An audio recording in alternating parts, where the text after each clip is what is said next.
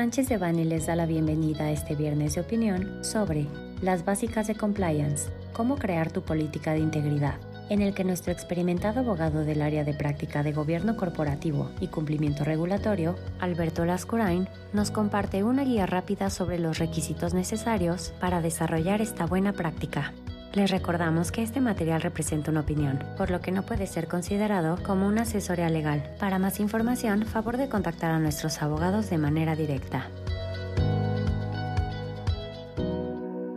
Hola a todos, todas, espero que estén muy bien. Muchas gracias por acompañarnos el día de hoy en esta sección de las básicas de compliance en nuestro viernes de opinión. El día de hoy estaremos tocando un punto muy importante o que consideramos muy importante para todos ustedes que es cuál es el contenido mínimo que tiene que tener una política de integridad y cómo recomendamos que lo armen cuáles son los elementos que tienen que tener en cuenta y si hay algún criterio que se adapte a sus necesidades y que valga la pena que esté incluido en todo su mecanismo para estar debidamente protegidos en temas de compliance. Empezaré haciendo una breve introducción de cómo llegamos el día de hoy a donde estamos. Todo partió de una reforma constitucional en mayo de 2015, en donde quedó documentada este intento o esta lucha en contra de la corrupción. Esa reforma constitucional de mayo de 2015 creó el Sistema Nacional Anticorrupción como una entidad coordinadora, pongámoslo así, entre autoridades de distintos niveles de gobierno para prevenir, detectar y sancionar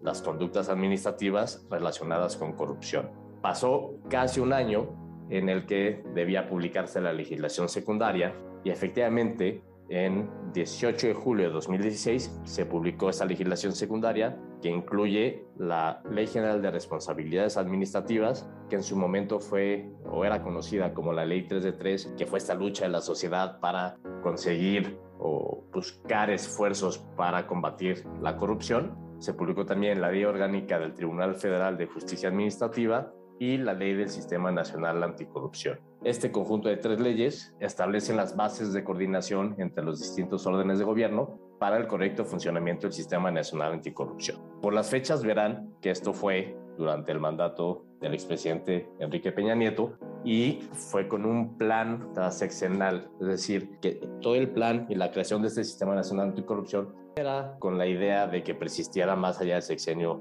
de Enrique Peña Nieto y que siguiera desarrollándose durante el sexenio del presidente Andrés Manuel López Obrador. Al no ser un proyecto que empujó como tal el presidente actual, pues hemos visto que ha habido un poco una falta en cuanto a empujar que verdad se cumpla todas las disposiciones incluidas en estas leyes. Sin embargo, sigue existiendo una lucha muy importante del sector empresarial para que se cumplan todo lo ahí contenido. En particular, todo lo relacionado con la Ley General de Responsabilidades Administrativas, que incluye un catálogo de las actividades que serán sancionadas y lo cual las empresas están luchando con la creación de estas políticas de, de, integridad, códigos de conducta y que es el tema que nos toca el día de hoy. En esta Ley General de Responsabilidades Administrativas se incluyen distintas actividades consideradas como faltas administrativas de particulares y en estas actividades se incluyen, entre otras,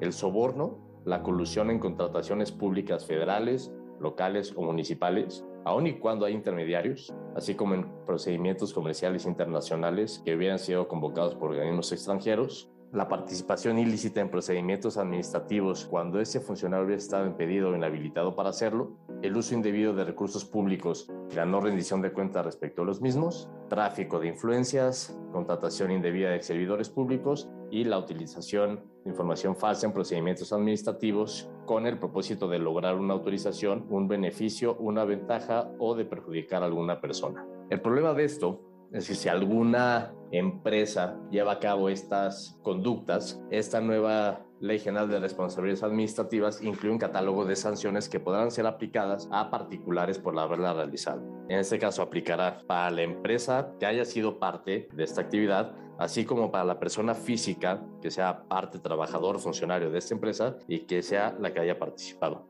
Dentro de las sanciones para la empresa podrán ser hasta dos tantos del beneficio que se haya obtenido o en caso de que no haya habido un beneficio, una sanción de hasta 144 millones de pesos. Además de eso, podrá aplicar la indemnización por los daños y perjuicios ocasionados a la hacienda pública y la inhabilitación para participar en adquisiciones, arrendamientos, servicios u obras públicas hasta por 10 años, así como las que nosotros consideramos más graves, si las anteriores no eran lo suficientemente graves, la suspensión de actividades por hasta 3 años, o sea, la privación temporal para que puedan ejercer sus actividades comerciales, es decir, prácticamente entregar las llaves de la empresa, cerrarla por tres años, que lo que tiene como resultado eso es la muerte de la empresa, y por último la disolución de la sociedad. Para las personas físicas, como les platicaba hace unos momentos, también habrán sanciones que podrán ser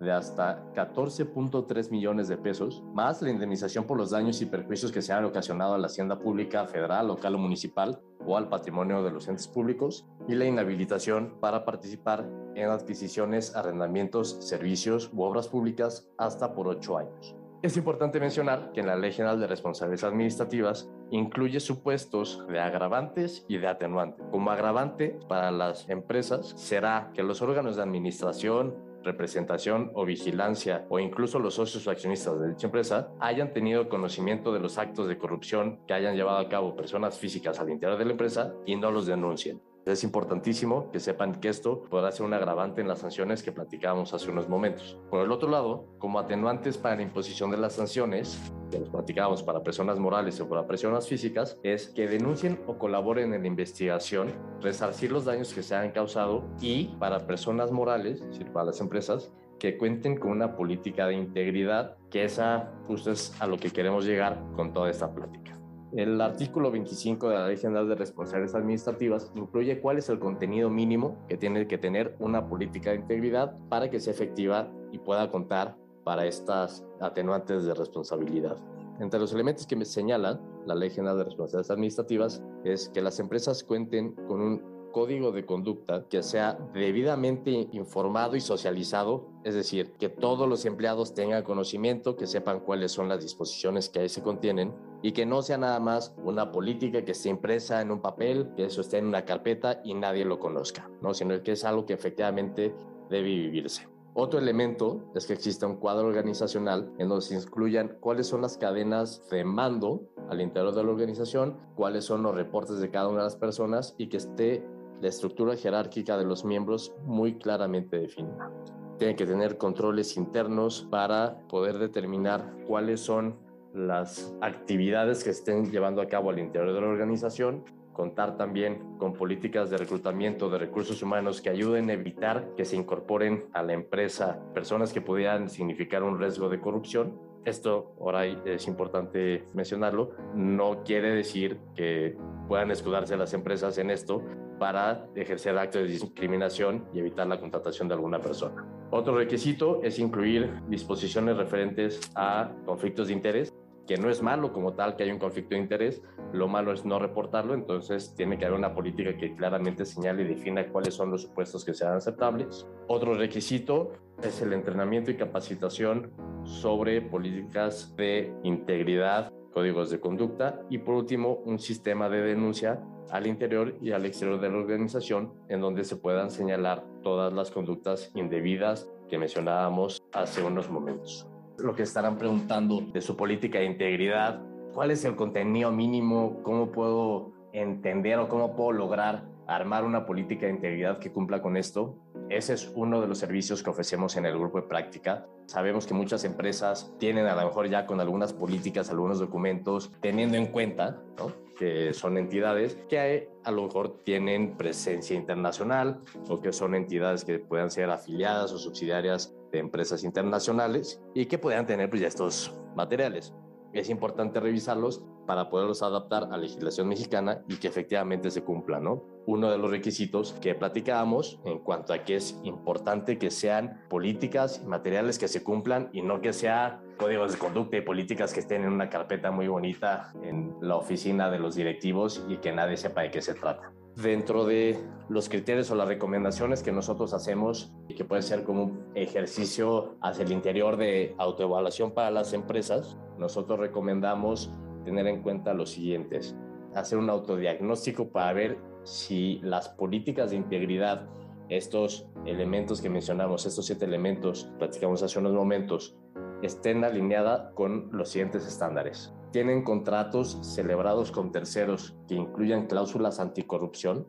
Otro punto importante, se están utilizando los servicios de gestores o de personas que estén actuando en representación de la sociedad, ya sea porque les hayan otorgado poderes para que así lo hagan, tienen interacciones con servidores públicos, hay alguna especie de control de cuáles son los poderes que se están otorgando, a qué personas, con qué vigencia, por cuánto tiempo, si necesitan aparecer de manera individual o conjunta, es decir, cuáles son los controles que se tienen sobre las personas que actúan en representación de la sociedad con terceros. Todavía más importante, si estos terceros son autoridades. Otra pregunta sería, ¿han realizado un análisis de riesgo al interior de la empresa para identificar cuáles son las áreas y posiciones que representan mayor vulnerabilidad desde el punto de vista de integridad? Normalmente lo que hemos visto nosotros y que podemos recomendar es pues, las áreas de marketing, están incluidas en estas áreas de riesgo, ventas, compras, todos los que tengan esa interacción con terceros que puedan incluir a servidores públicos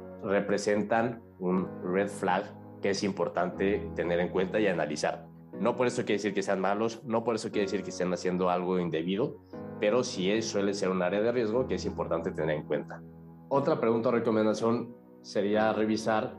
si las áreas de riesgo de la empresa cuentan con protocolos de actuación y cuáles son las reglas que tienen para tener contacto con servidores públicos tienen lineamientos para llevar a cabo investigaciones internas. ¿Hay alguna persona, algún departamento? Puede ser el departamento legal, el departamento de compliance. Muchas veces le pasan también esta batuta de investigaciones a los departamentos de finanzas, de contabilidad, que puede ser no lo más recomendable, lo más adecuado, pero bueno, saber si tiene estos lineamientos para poder llevar a cabo investigaciones. A partir de eso va a ser importante tomar decisiones, ya que los resultados de las investigaciones van a llevar a que se hagan o se implementen acciones de remediación. Por último, una de las recomendaciones que nosotros hacemos a nuestros clientes es no basarse o no tratar de adaptar códigos de conducta o políticas de integridad de otras empresas a la suya, porque cada una cada empresa tiene sus propias situaciones muy particulares que viven el día a día